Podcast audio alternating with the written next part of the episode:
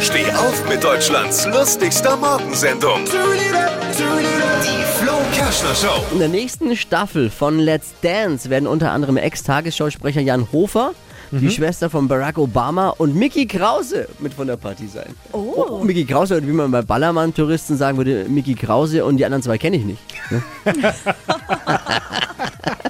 Bei Let's Dance äh, tanzen dieses Mal auch zwei Männer gemeinsam, gab es noch nie. Äh, andersrum wird ein Schuh draus. Andersrum kenne ich zum Beispiel bei mir aus der Tanzschule, da müssten früher immer die Mädels miteinander tanzen, weil es zu wenig Jungs gab. So war das früher. Alle Gags von Flo Kerschner in einem Podcast. Jetzt neu, bereit zum Nachhören. Flo's Gags des Tages. Klick Hitradio N1.de.